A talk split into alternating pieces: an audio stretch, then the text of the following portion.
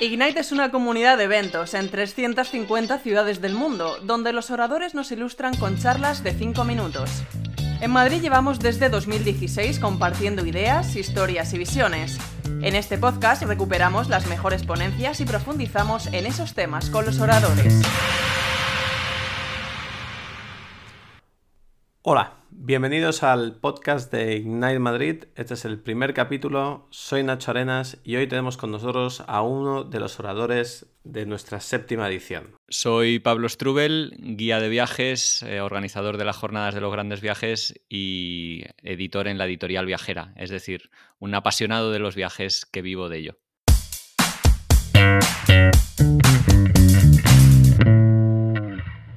La charla de Pablo se titula Gazpacho, Tortilla y Marco Polo. Pero mejor digamos, de la propia voz de Pablo, ¿de qué trata la charla? Mi charla va sobre el viajero Marco Polo y el efecto y la importancia que tuvo posterior. Pues vamos allá, vamos a escuchar la charla de 5 minutos de Pablo sobre Marco Polo y todo lo que ha supuesto para el mundo actual.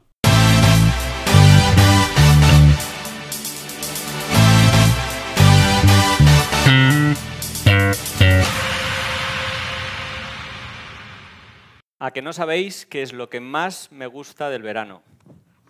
No, no es irme de vacaciones a playas como esta, ni poder ir en chanclas, pantalón corto y lucir camisas tan molonas como estas.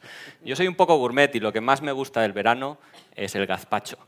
Tomado frío, no hay una bebida más refrescante y saludable y a la vez castiza y tradicionalmente española como el gazpacho, ¿verdad? Eso pensáis. Pero ¿cómo os quedáis si os digo que si no fuera por Marco Polo, el viajero italiano, tal vez hoy en día no existiría el gazpacho, ni el gazpacho ni la tortilla de patatas. ¿Qué sería de la gastronomía española si no fuera por este viajero? Marco Polo se hizo muy famoso en el siglo XIII. Hizo un viaje a lo largo de la ruta de la seda. Fue de los primeros europeos que recorrió desde Europa hasta China y volvió. 23 años de viaje, 23.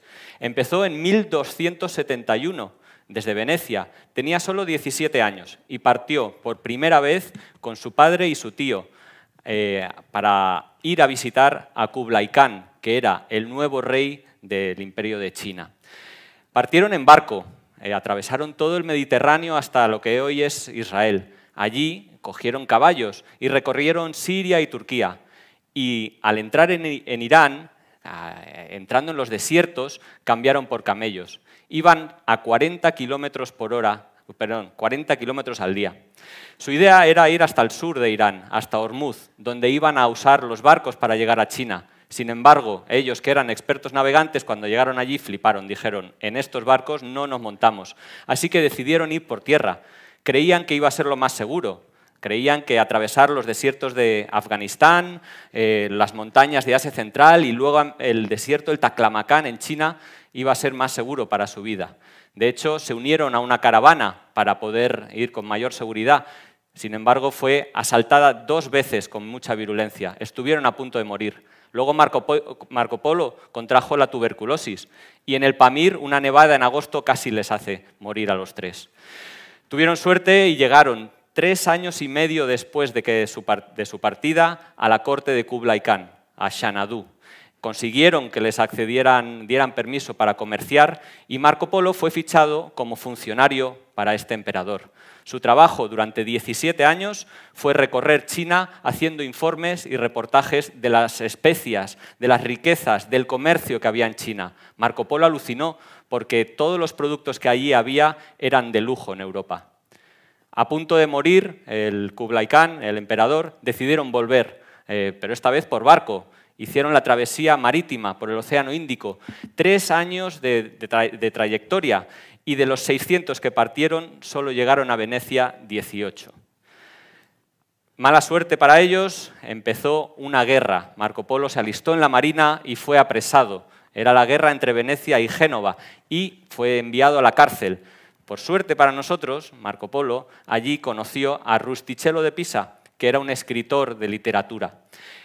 Rustichello flipó con las eh, historias que le contó Marco Polo de, lo, de, lo, que había vivido y le convenció para escribir un libro, el libro de las maravillas.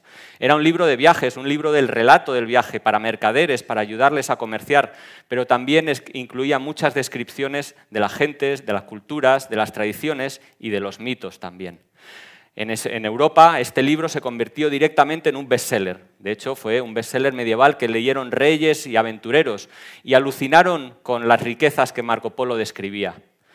Uno de los que lo leyó fue Cristóbal Colón, que anotó en los laterales de los libros muchas eh, reseñas e informaciones que le hicieron soñar a él y a Isabel la Católica, a quien había convencido para que le patrocinara el viaje a las Indias, que era como se llamaba China en ese momento.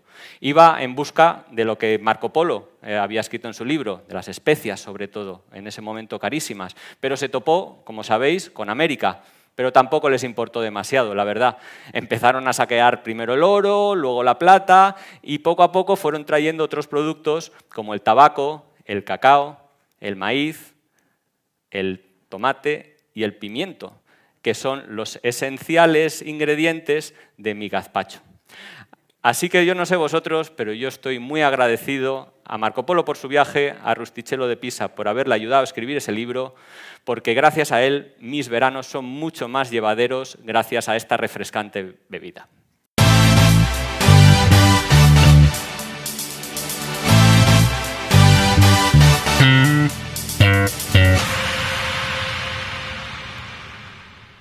Vale, Marco Polo está muy bien, pero vamos a hablar de lo importante. Vamos a empezar hablando, como has empezado tú hablando, del gazpacho.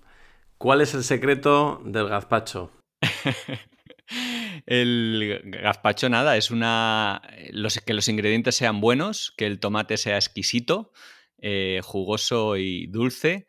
Y nada, un poquito de ajo, un poquito de pimiento, muy buen aceite y vinagre y sal. Nada, es una receta súper fácil pero que es verdad que cada maestrillo tiene su librillo y, bueno, al final es, uno puede probar gazpachos exquisitos y, otros que son lamentables.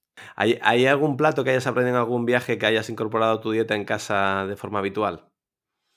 Sí, en general el curry, los curries, esa mezcla de especias de origen indio, pero que en todo Asia eh, se puede degustar de una manera u otra con diferentes variantes. Eh, es un plato recurrente que hago. Curry de verduras, curry con leche de coco, en fin, todo tipo de, variantes, desde los tailandeses a los indonesios a los indios. El curry es, es mi adicción. Bueno, vamos a cambiar un poco de tema porque me está empezando a entrar ya hambre, se me está haciendo la boca agua y quizás no, no pueda acabar la entrevista si seguimos así. Tu primer viaje largo fue precisamente por, la ruta de la seda, por donde hablas en tu charla que Marco Polo estuvo explorando. ¿Qué sacaste de, ese, de ese primer viaje largo? Descubrimiento y empoderamiento. Descubrimiento porque pasé por zonas que, de las que no había escuchado hablar nunca, toda Asia Central, todos los tanes, ¿no? Kirguistán, Tayikistán, etcétera, etcétera. Pues fue un descubrimiento total y empoderamiento en el sentido de la confianza que me dio, ¿no? Cuando eres capaz de hacer un viaje eh, como ese con 30 años y te cruzas medio mundo y pasas fronteras complicadas, eh, calor, desiertos, montañas y llegas sano y salvo y lo has disfrutado un montón, eh, te planteas qué no voy a poder hacer después de esto, ¿no? Yo puedo hacer lo que quiera y, de hecho es un poco lo que he empezado a hacer a raíz de ese viaje. el otro día publicabas en redes una foto tuya siendo interrogado. Cuéntanos un poquito esa anécdota. Fue uno de los peores momentos que tuve en el viaje y se, eh, aconteció cuando entré justo en Uzbekistán. Yo no tenía ni idea que había habido una revuelta que había sido sofocada con extrema violencia por parte del gobierno. Había habido una matanza, se estima entre 200 y 500 personas. Y entonces justo entré unos días después al país, procedente de Turkmenistán, y fui, bueno, mm, juzgado o interrogado por la policía, mejor dicho, en, una heladería en la que me encontraba tranquilamente escribiendo mi diario porque pensaban que era un periodista o un, yo qué sé, un espía. Fueron 45 minutos de interrogatorio correcto, pero bastante intensos porque no se bajaban del carro y no querían ver que yo era un simple turista, ¿no? Pero bueno, no hubo ni coacciones, ni violencia, ni, ni nada desagradable más que el hecho de saber que ellos tienen todo el poder y que tú no sabes muy bien qué está pasando porque yo no sabía que había sucedido eso. Entonces no entendía muy bien por qué me estaban interrogando. Menudo susto por estar en el momento equivocado, cruzando la frontera equivocada, ¿verdad? Y eso que hoy en día el nivel de información que tenemos sobre la situación, sobre lo que vamos a ver los viajeros, es radicalmente distinto y muchísimo mayor que en la época de Marco Polo, ¿verdad? ¿Sabes un poco cómo estaba percibido en la época de Marco Polo un viajero? Yo es que creo que en esa época no había viajeros, había comerciantes, había misioneros, había embajadores, había militares que viajaban. Es decir, no había ese concepto que tenemos en, esta, en la actualidad de el viaje como algo placentero. Prácticamente mm, Marco Polo tampoco lo era, se podría decir, porque él era, él era un mercader y se fue a China para hacer negocios. Y de hecho lo que fue escribiendo aquel libro, el libro de las maravillas, era un poco como una guía comercial, eh, pero no tenía un, propósito lúdico, al revés, era un, propósito mercantil.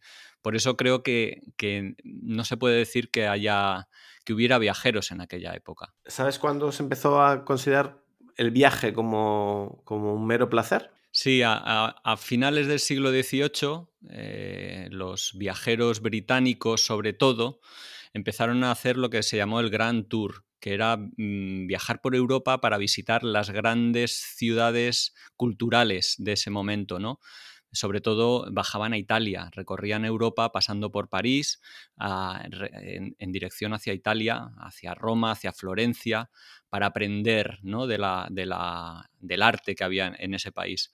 Y eso es cuando empezaron esos viajes largos, porque estos viajes eran hechos por, bueno, eran hechos por la aristocracia culta que se lo podía permitir, pero eso sí que ya era con una finalidad, pues se podría decir lúdica, aunque en el fondo era de aprendizaje, ¿no? Pero eso, finales del 18 y a principios, eh, finales del 19, perdón, principios del 20 es cuando ya se empieza a popularizar definitivamente.